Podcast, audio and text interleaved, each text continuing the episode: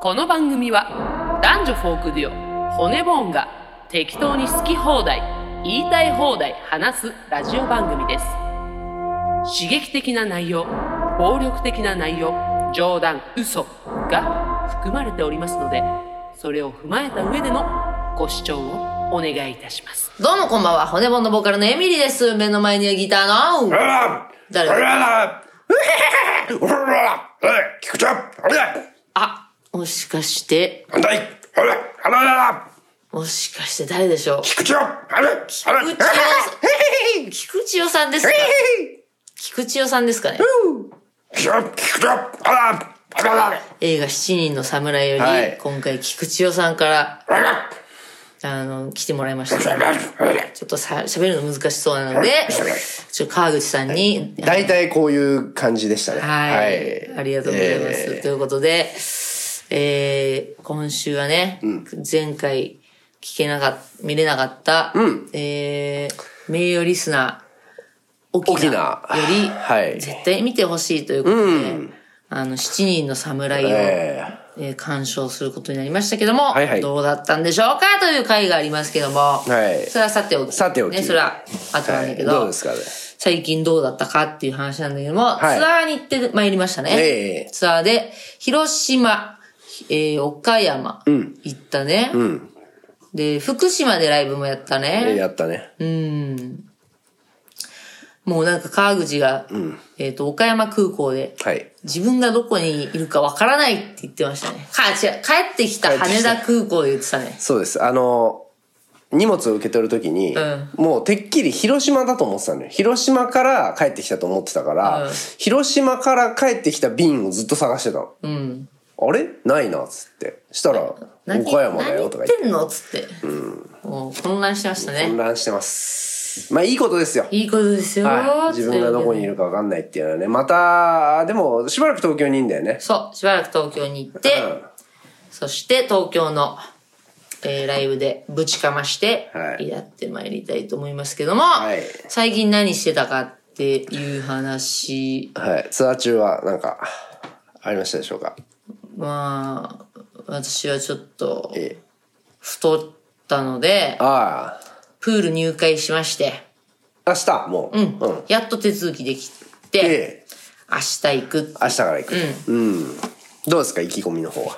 楽しみっていう感じで。何やんの、プールで。およ、平泳ぎと歩く。平泳ぎと歩くことで、えっ、と、まあ、体重はちょっと言えないですけど、マイナス何キロを目指してるんですか5キロ。 ?5 キロ結構すごい。うんそれはうんまあでもなんか、いほんとマジなんか余分な5キロなので、はい。すぐ戻る気がするけどな、はいはいはい。楽しみですよ。夏の間だけ行こうって思ってるから。プールね。うん。まあちょっとね、体に悪い太り方した感じがするん で、酒だね、酒。あ、もう最悪じゃん。ビールっ腹になったってこと。ビールパルス、最悪だよ。 なるほどね。あの、内臓脂肪、東脂肪。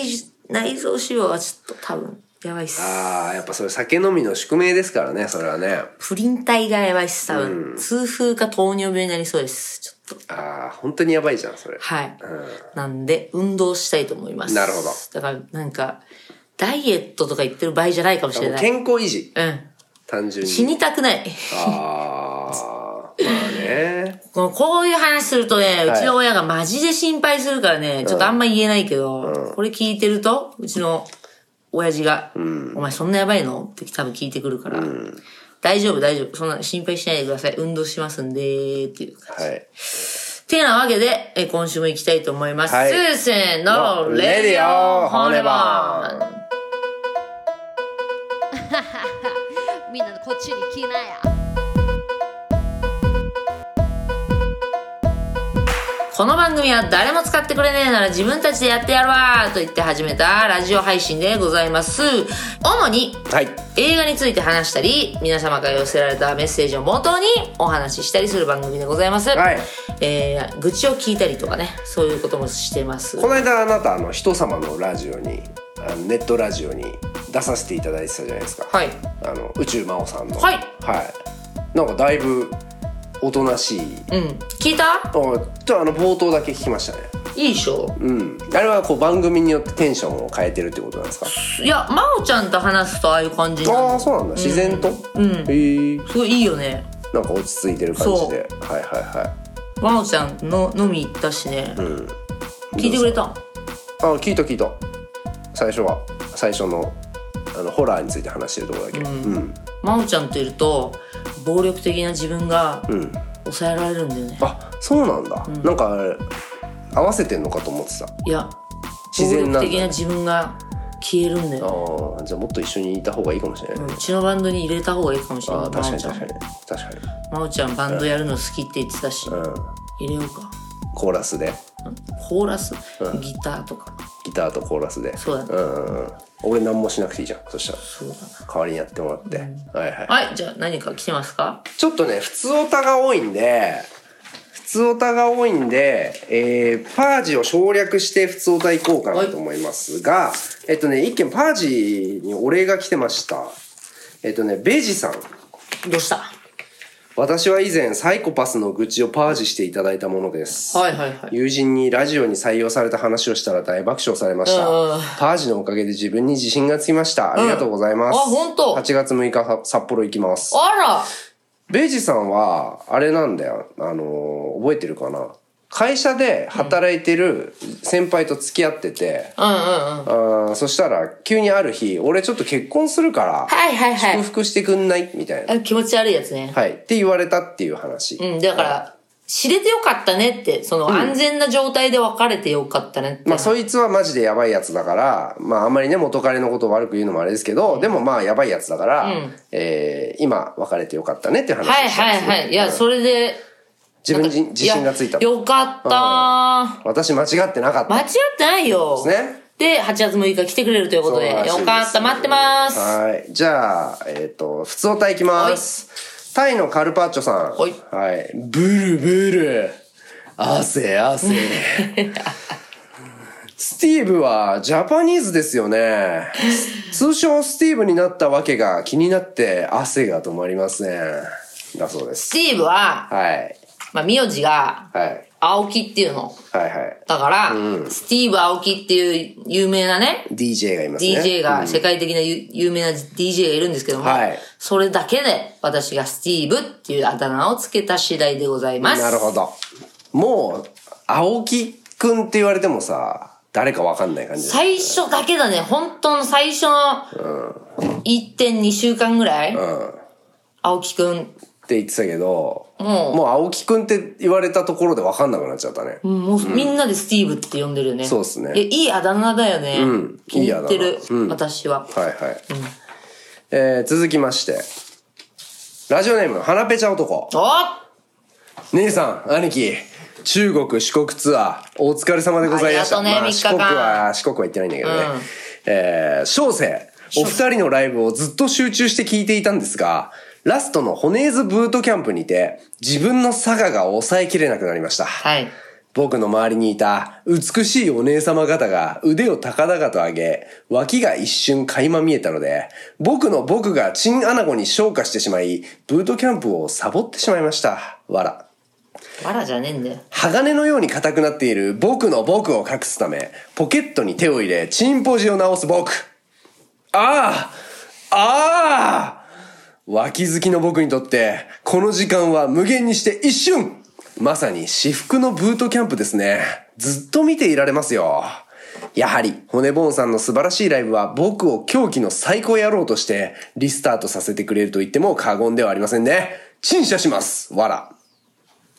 あ、なんか謝りたいことがあるって言ってたけど、それのことだったんだ。おそらく。なんかスティーブが、後ろから動画撮ってんだけど、はいなんか花ペチャさんだけ参加してなかったですよってなんか言ってて、あんまり、あの、ブートキャンプ。なんかサボってたみたいなね。なんか、ああ、スティーブ、あ、違う、その、花ペチャってそういうとこはあるんだって思って、なんかその、ちょっとがっかりしたよね、それはね。そう、ああ、なんかそういうのは、ちょっと恥ずかしくて、なんか、ちょっとそれは違うよって思ってるタイプなんだってシャイ思ボっーイてたら、そういうことだった。理由があったみたいですね、サボっている理由が。脇に興奮したと。どうだかねそれ、ああ、なになに本当かなあ、本当は単に恥ずかしかっただけ。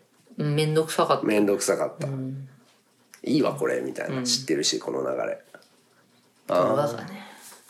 なるほどこれはじゃあ後付けだというあれじゃあ花部ちゃんに対しては変態ブルなこの野郎っていうことですかそう。そんなわけないだろ。あの状況で。本当本当本当美しいお姉様方なんかいたいたいねえだろ。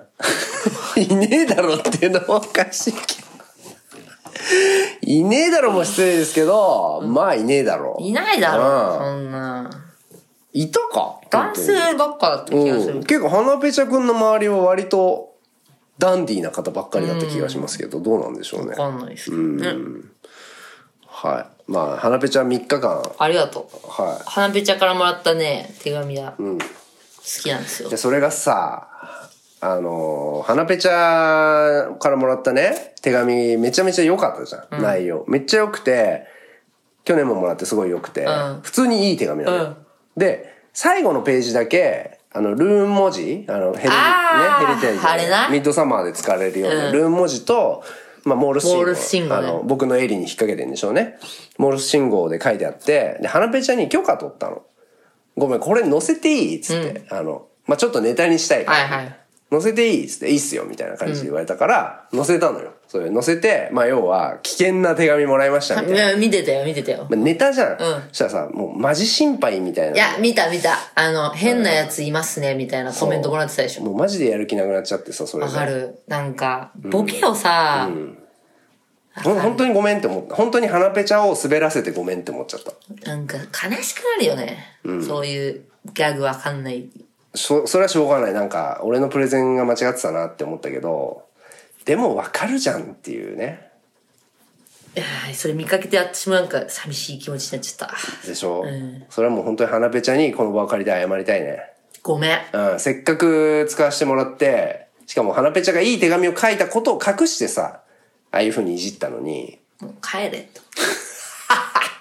はいはい。ごめんなさい。はい本当に。はい。続きまして、えっ、と、モンブランの栗、かっこモン栗さん。おこんばんは。はい前回投稿を読んでいただきありがとうございましたおい。うん、サバゲー好きの自分は今日も鉛を聞きながら愛獣をいつ もより多めのオイルで磨いております。ああ、ギトギト。サバゲーする前日に映画イコライザー見てテンション上げて、最高当日骨棒ニューアルバムサバイバー聞きながらゲームに、チョイスでは絶好調やで。甘い生活でメロメロフェードアウトとともに蜂の巣にされました。はずだだだだだだ。サバイバー聞きながら、あ、音楽聞きながらサバゲーしたら結構不利なんじゃないの確かに。えー投稿、投稿するタイミングずれてしまいまして、もう広島、岡山のライブ終わりましたね。自分は京都と大阪にお邪魔しました。あ、ありがと骨棒のファンは苦節用の方々が多いと聞いていましたが、全然優しい人たちでした。最前列にスナイパーさながらの自分と同じ匂いのする方がスコープを録音。エミリーさん、お肌のお手入れ大変っすね。本当に2日間心洗われました。ありがとうございました。いいことがない毎日ですが、頑張れそうな気がしますとう。。もう、みんなね、ネット弁慶だから、はいあの、苦節用ではないと。そうそうそう実際会うと。あったね、スコープの話ね。はい、スコープね。え京ー、ロックオンされたと、エミリーが。はいはいはい。あ、それあったね。そ、うそれの話はしてないんですしけてないかな多分。ど。まあ、あれはちょっと嫌だったかな。そう最前列のお客様がエミリーのことをこうスコープで覗いたとちょ最初の日ははい、笑いに変えて、やめとくれ、ぐらいの感じにしたんだけど、最終日は、ちょっとそれやめて って言っちゃった。まあ、まあ、2回目はなちょっと。1回目で伝わんなかったか、と思っはいはいて。はいはい あ笑いになったかうらねん、笑いになっちゃって、にうん、2回目は、うん、ちょっとそれやめて。あ そうそ れね普通に嫌だった。はいはいはいはいそうですね。なるほどね歌聴いてくれ、と思って。ということですねだからこの方もほっといたらもしかしたらスコープやってたかもしれないやめてモンクリさんやめてくださいと、ちょっと集中できないよ。はい、OK ですありがとうございまはす。ーいイコライザーも3やるらしいからねえ、楽しみだね。パージも4がやるからね。はい、って感じでしょうか、はい。もしもしもしもーしあ、もしももしもーし。もしもーし。えっとはい。あれはい。はい。どうも、カルロスゴーンです。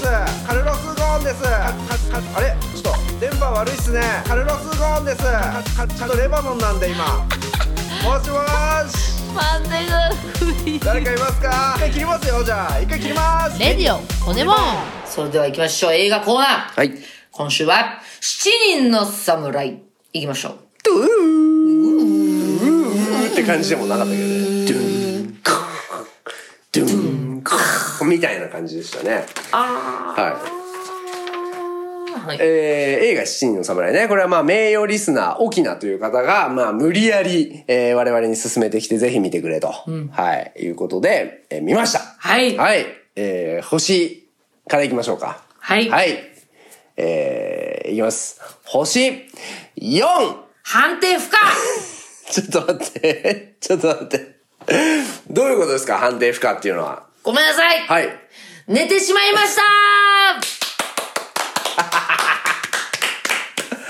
えっと、ごめんなさい。これもまあ、3時間20分くらいある映画ですけども、どんくらい寝てたんですかそのうち。 !2 時間半寝てましたほとんどじゃねえかよごめんなさい。ほとんど寝てんじゃんごめんなさい。 2時間半寝てたと。ごめんなさいはいはいはいはい。それはもう判定できませんな。そうですね面白いかあつのまんないか、もう話もわかんないでしょ。もう字幕付きで見てくれって言われたんですけど、はいはいはいちょっとアマプラでやったら字幕が付けられなかったんですね。ああ、そうです。ね。やっぱり何言ってるか分かんなくて、まあこれはだから、なんか調べたらですね。だから俺本当は、俺もわかんなすぎて、ええちょっとセリフまあまあ有名な映画だからさ、セリフの書き起こしとかネットに落ちてないかなっつって調べたのよ。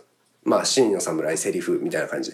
けど、まあ結果落ちてなかった。落ちてなかったから、まあもう、あー字幕全くなしで見るしかなかったんだけど、やっぱりそれで検索した時に、七人の侍っていうか、まあ黒沢映画の最大の欠点は、まあそれだと。セリフが聞き取れない、で。なんであんなに海外で評価されてるかっていうと、みんな字幕で見てるからだと。そうかそううん。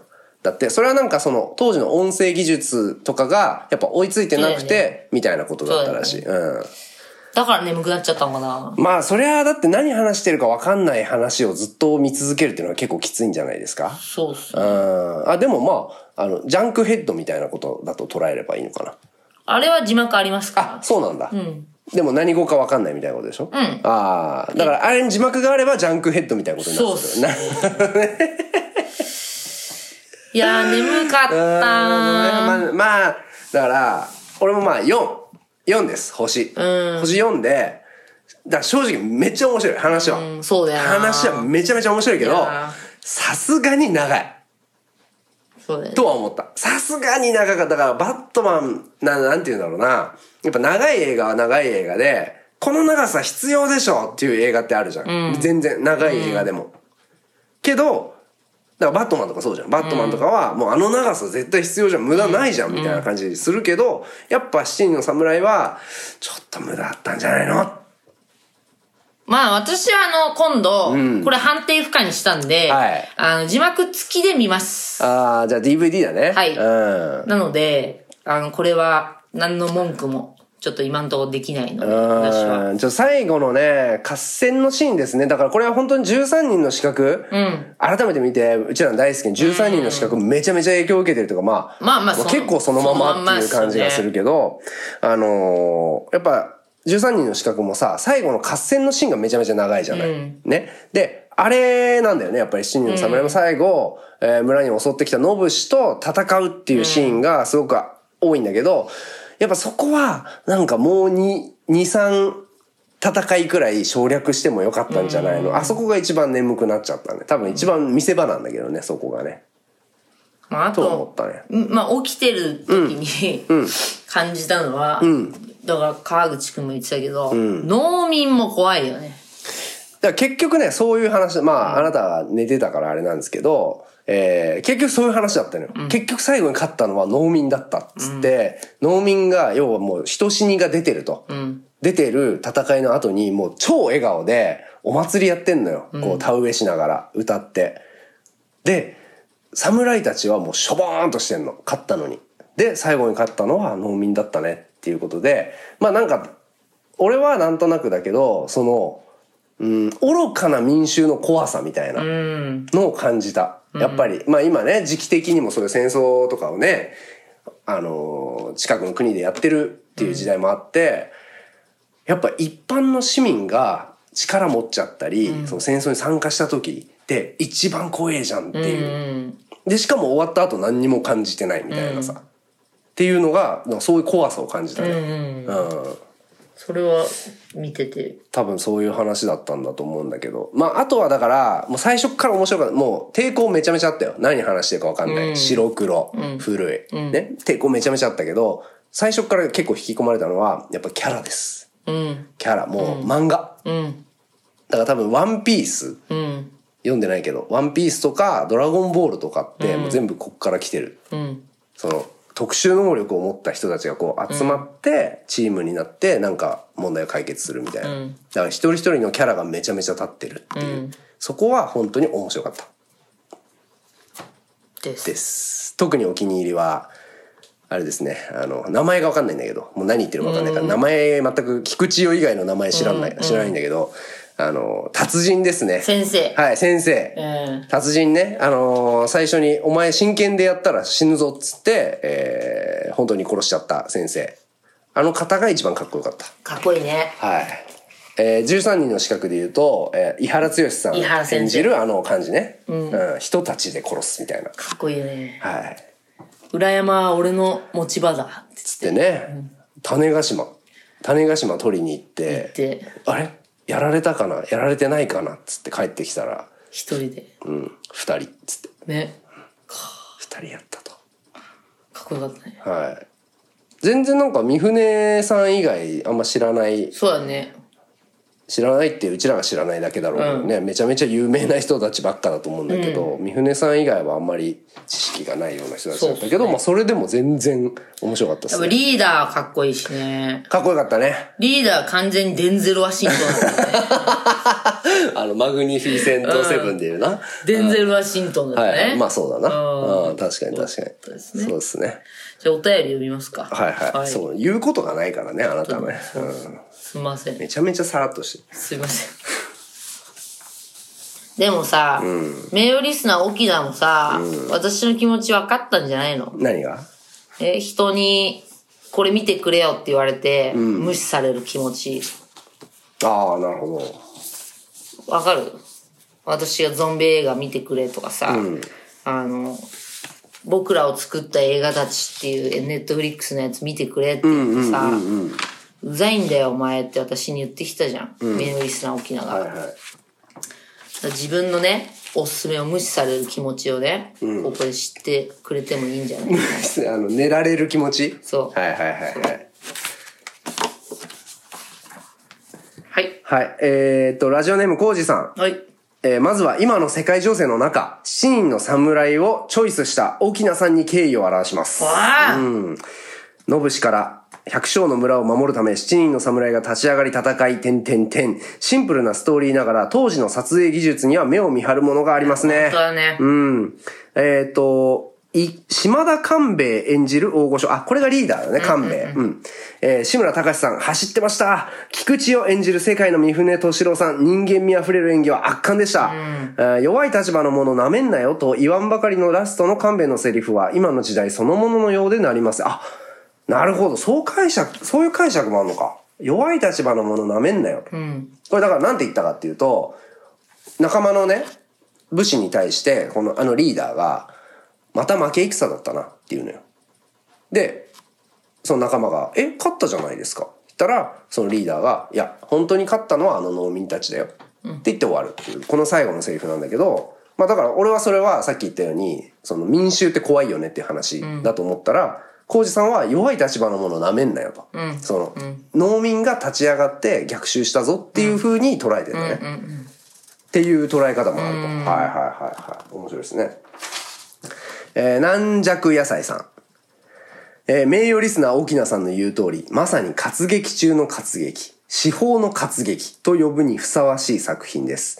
えーあえてコメントするなら、世界の黒沢なくして世界の三船なし。その逆もまたしかりで、映画史の中でも稀に見る名コンビです。えーこれからは邪推ですが、沖名さんは骨ボーンのお二人をこのコンビになぞらえて、エミリさんなくして川口さんなし、その逆もまたしかりで、音楽業界の名コンビであることを暗に示したのではないかと思います。何言ってるんすか これはちょっと沖縄が調子に乗っちゃいそうですね。大きな調子乗るよ。はい。えーちょっと興味が湧いて、黒沢作品で次に見る作品を悩んでいたら、えーサスペンス映画、天国と地獄がおすすめです。おーちょっとでも確かに、黒沢映画って初めて見たんだけど、全然興味湧きましたね。 確かに。これは。確かに。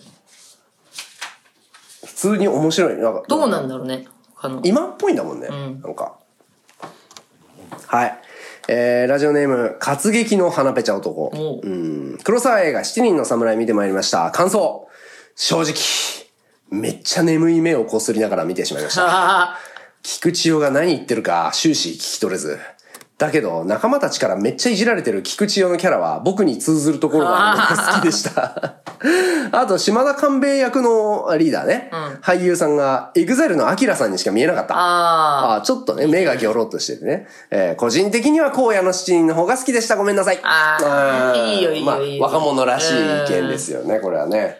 でも、荒野の七人、荒野の七人は見たマグニと違うよね。そう、マグニフィセントセブンは、その、公園七人のさらにリメイクそうだよね。うん見てない。あれでしょだってあなたの両親が、うん。うちの母ちゃんの一番好きな映画。が公園七人。そで、父ちゃんが七人の侍。。そうそれすごいね。すごいね。ああもうなるほどね結婚するべくして。え、どっちが元だっけ七新人の侍侍がが。元で、公園の七人ができたの。ああ。それで喧嘩したら。え、なんでいや、だか どら、っちが荒野のシーンは、シーン侍のパクリだからって言ったら、そんな言い方ないじゃないあって。、なるほど、なるほど。なんかそういう言い方やめてくれないっては言いって、はいはい。影響を受けたんだと。そう。あパクリって言ってた。あ、なるほどね。煽ってた。はいはいはい。煽ってんじゃねえって。煽られな。はい。はい。あとですね、関係ないんだけど、えー、先週、前回扱った、僕のエリーについて、ポコタさんがなんか補足、お、物言い。はい。永久戦犯から若干罪を軽減されたポコタです。はい。えーと、どうしても触れて欲しかった僕のエリの、あの、点が、部分があったのでお便りしますと。はいえー僕のエリの一番問題なのは、エリの着替えシーンでのぼかしです。はあ。確かに股間にぼかしが入ってました、はいえー日本ではポルノじゃないのに公開時も販売時もぼかしが入ってしまい字幕や翻訳もそれに合わせるかのようにニュアンスを変えてしまっているのでエリが少女ではなくて虚勢された少年だということがわからないのですええ本当虚勢された少年っていうのがあそこでわかんだってー、どうやってわかんの多分だからアングリーインチが残ってんじゃないええ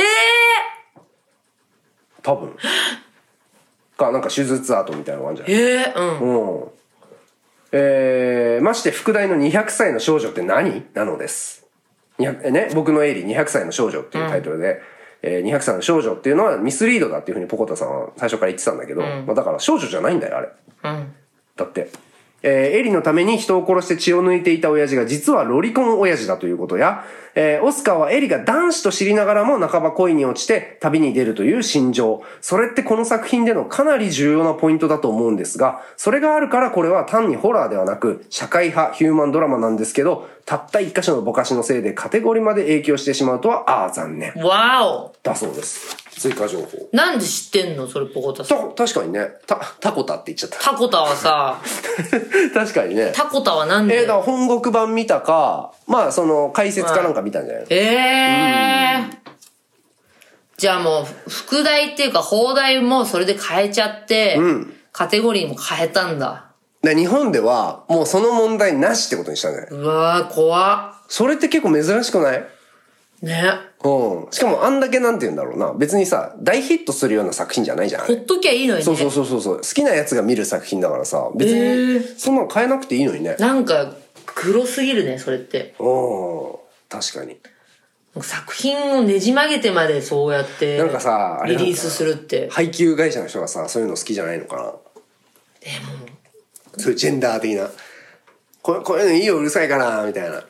なんかそういうことがあること自体、なんか結構怖いって感じちゃう、私は。は。ねじ曲げちゃうはいはいことが。だから例のね NHK の報道の字あ幕あ、じゃそなう、いです字けど幕変えちゃうとかさ。うんうん確かにそう、そんなシーンあったね。